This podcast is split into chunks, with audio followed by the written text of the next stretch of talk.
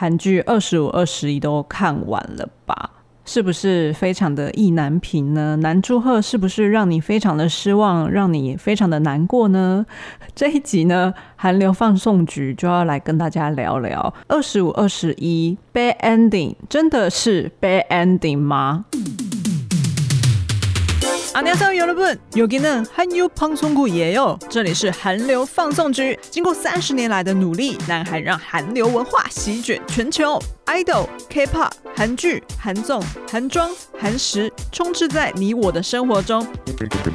是什么威力，甚至让过去不听 K-pop、不看韩剧的凯尼斯，完全跌入韩流大坑，再也爬不出来？韩流的魅力就在韩流放送局。 박소의 아이유 팟캐스트 시작하겠습니다. 欢迎收听这一集的韩流放送局，我是凯尼斯。今天要来聊一下《二五二一》这一部韩剧。其实建议就是看完的人再来一起收听啊。但是大家可能都已经知道，说这一部其实是一个 bad ending 的结局。如果你不喜欢 bad ending 的剧的话，或者是你就是先去追一下《社内相亲》这一部爱情喜剧也是不错啦。二十五二十一呢，就在四月三号的时候呢播出大结局。先来聊一下，这是二十五二十一它这整部。韩剧的成绩好了，就是第十六集，收视率呢也是成为该出剧最高的记录，是以十一点五的收视率，然后完美结束。台湾的网友或者是韩国的网友都还是觉得，对于这个结局觉得太虐心了，主角 CP 线怎么会就是？到最后就是分手这样子，可是这一部片呢，从头开始你应该就会知道说，这并不是一个美好结局。中年西渡他生下的。女儿就不是跟裴基景一起生的啊，所以呢，你知道他会分手，可是你不知道他分手过程是怎么样，甚至也有人说裴基景是不是之后会死啊？但是就是这个推论实在是有点太太惨烈了，就是这样子，这反而更狗血，有没有？总之呢，今天就是来讨论为什么大家这么不满意这个结局。首先，大家应该是。很不满意裴基景他的一些行为吧，就是让人非常的生气。我是觉得南柱赫的这一次真的是有演到他的人生人生戏剧了，这个角色我觉得非常适合他。过去一直说南柱赫好像哦是大家的男朋友，但是我其实不太了解他的代表作是在什么地方。我觉得我认为二五二一这个应该就是南柱赫的代表作了。那嗯，金泰里其实这一次也受到非常多电视剧的观众喜爱。接下来之后可能也会再回去补一下，就是金泰梨他过去的一些电影作品。这目前我看过金泰梨电影作品只有就是《夏女的诱惑》这一部而已，因为里面其实蛮多大咖的。《夏女的诱惑》里面有非常多就是性性爱的桥段，其实那个时候也是有非常大的讨论度。OK，我们来回到我们二十五二十一这里哈。其实呢，南柱赫呢有很多地方都让人很生气啦，可是他其实也有很多浪漫的地方啊，对不对？很印象深刻的就是那个在在那个彩虹桥，就在桥上，然后透过彩虹的隐喻跟呃裴基景跟拉希朵告白的那一个场景，他们就是对于自己的他们两个人的关系，拉希朵一直觉得不知道该怎么定义我们的关系嘛，然后又像朋友，又好像恋人，又好像是伙伴。不知道该怎么定义他就把这个关系称之为母鸡给就是彩虹。彩虹的韩文叫做母鸡给不过呢 piggy 就是他认为这个对他来说就是一个爱情啊这就是撒朗撒朗呀这就是爱情。我正在深爱着你呀拉伊豆那个场景其实我觉得真的蛮嗯不经意平平淡淡的告白。他也对拉伊豆说他如果这个告白可以让他有感到幸福的话，那就很好了。其实他也没有认真的跟拉希朵说，那你要不要跟我在一起？其实我觉得裴基景就是一直处在一种，我跟你告白，但是就这样就好，就这样继续维持就好。但是呢，后来拉希朵他也是知道自己喜欢裴基景嘛，他在那个跨年夜的时候就直接亲他，直接就 kiss 他之后。反而 pinki 就是还不不太敢接受人家，可能他也因为就是过去的那个主播妈妈 Nahido 妈妈，就是希望他可以转调到其他的部门嘛，怕这样子他就是跟他的新闻来源太接近，反而有一天可能会伤害到 Nahido，他也就是因此而不太敢接受 Nahido 的告白，就是或者是直接跟他成为恋人这样。到底该说他是贴心还是怎么样？总之，他就是的确是可能是年纪比较长一点，所以他想的比较多，很容易想很多的一个男生。我觉得这个的确就是他们两个之间最大的不同的地方，就是一个人想太多，一个人就是比较不会想那么多，是吧？嗯，因为拿一朵个性就是非常果断。非常的直接，毕竟他曾经那么喜欢 Koyulin 这个把他视为偶像的一个对手，后来他也是讨厌他，讨厌的要死，也没有就是管他说啊，因为他是我的偶像，他讨厌我，我我也没关系，没有这么 M 好不好？没有人这么 M 的，哎、我的手机啦，吼，好，我关一下静音。比较，我个人比较难以接受的，可能是裴克勤他自己竟然去申请那个纽约特派记者，就是当时他就因为那个就是戏剧推进的那个剧情桥段，就是美国发生的那个九一一事件，他结果特派他到去纽约去那个当特派记者嘛，工作的氛围里面非常哀伤哀伤，然后就导致他就是啊。什么话都说不出口，我说不出我的悲伤，我每天都经历那些生离死别，没有错啦，是没有办法身历其境的去感同身受，就是哪一种没有感受，没有办法就感同身受这件事嘛。最没有办法接受就是他为什么不先跟哪一种讨论，不先跟人家讨论就直接就就去申请那个纽约特派记者，然后结果嘞就通过了。就我就想说他为什么要申请、哎，OK，就你一直每天都跟我米亚内米亚内，就是抱着非常愧疚的心情在维持这段感情的话，那你干嘛还要申请？我就。在想说他到底这个行为的后面的心理因素是什么？我在想说，他的确就是呃，他们家破产，然后家庭就是各奔西东这样子。他似乎就是把这件事情还是摆在拉黑豆的。前面，所以他才觉得说，哦，我现在要赶快好好的工作、存钱、赚钱，然后让家人可以一起团圆、团聚这样子。虽然有一些就是新闻标题写说说啊，现实果然打败了爱情，的确也没有什么不对。如果现实当中就是先没有先顾好面包的话，你的爱情其实也会非常的摇摇欲坠吧，是吧？他可能内心还是会有一个。责任感在，毕竟他是长子，所以呢，我想拉伊豆唯一的一个西卡查，就是他每一通电话都会对裴克金说，him 呢，就是叫他加油哦，就算你身处在一个非常艰困的工作环境，然后还是要继续加油。但那个时候裴克金就是已经，哇，我好累哦，又要叫我加油，真的是。使不上劲儿，这个时候我就想说，OK，就以前我你们在听的那个广播社的那个录音带，是不是要再拿出来听一下？大家还记得就是裴玉锦以前在高中广播社的那个录音带吗？讲了一段话说，加油，你办得到，但我们真的办得到吗？办得到和加油的话，有时反而让人吃不消。他现在就是吃不消啊。裴玉锦其实早就知道加油的这种话。呃，可能没有办法适用在他身上啦。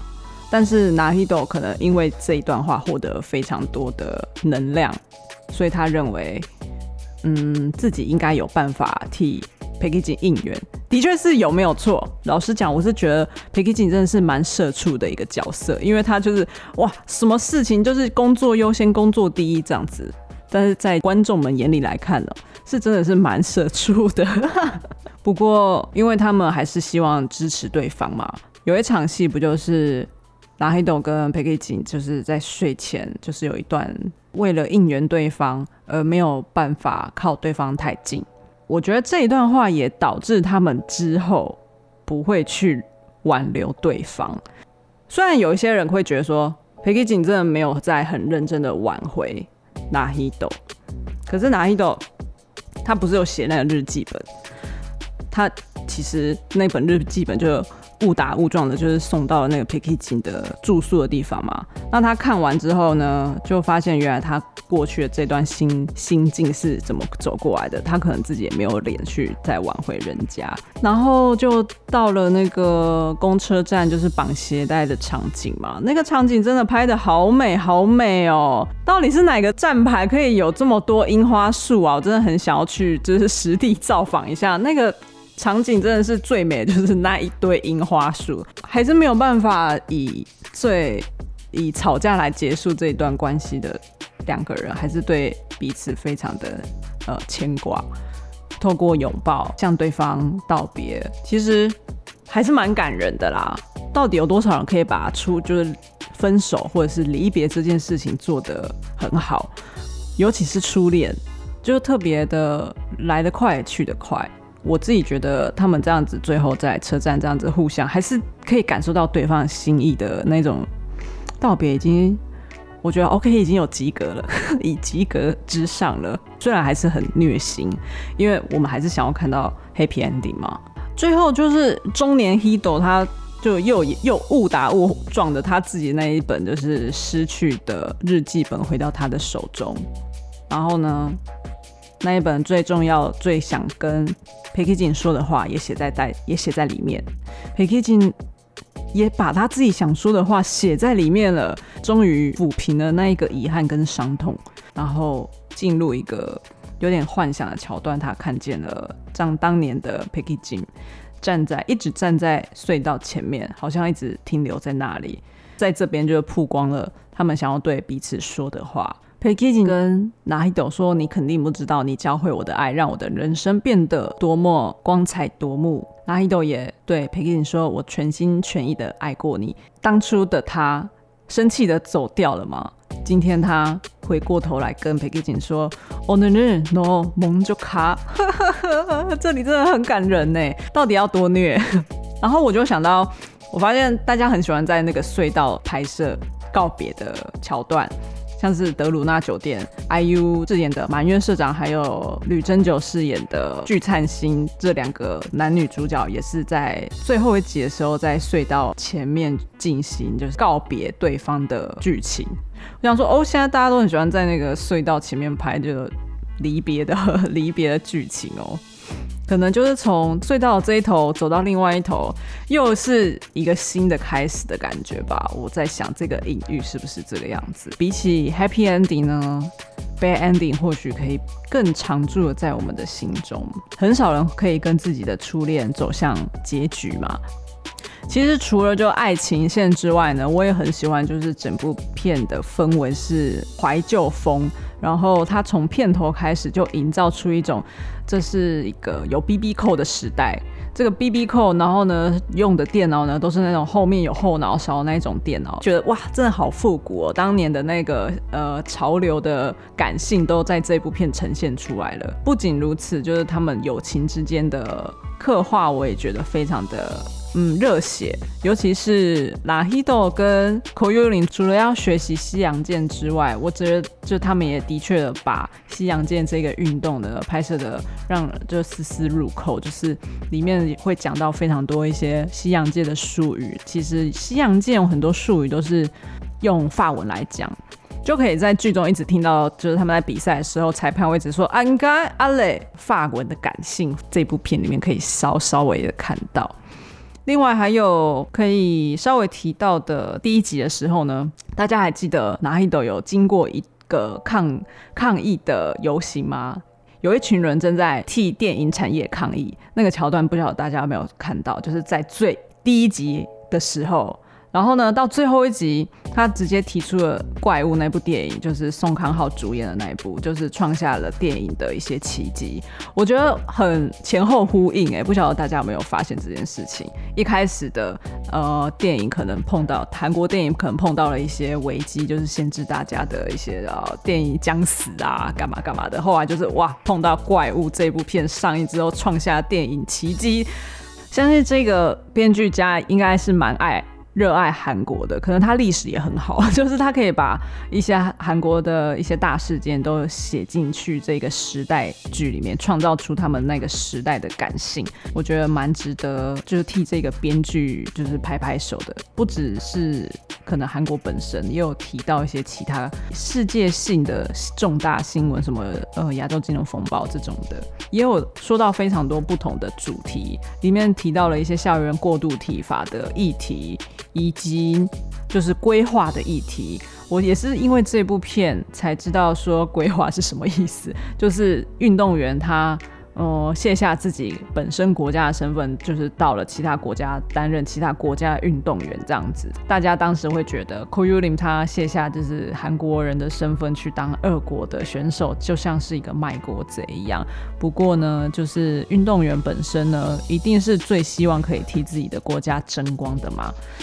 规划的理由呢，常常都会让人家没有办法，嗯，理解，没有办法让大家看到，就是事件的最初的样貌，也带出了当时媒体的现象以及生态。大家都想要抢独家，大家都想要报比较负面的消息而赚取更多的收视率，这件事情呢，一直到现在都还是有在发生的，对吧？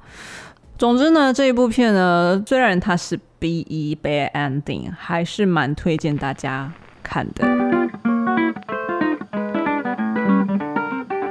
而且我觉得中年的拿希斗真的这个角色突然变得很无聊，我还是很喜欢，就是 年轻的拿希斗。我觉得金泰梨怎么那么会演呐、啊？明明就是三十一岁耶，他就完全跟高中生无违和，totally 无违和。接下来我要去看《阳光先生》，也是金泰梨主演。好不好？接下来就是要去补这一部片了啦。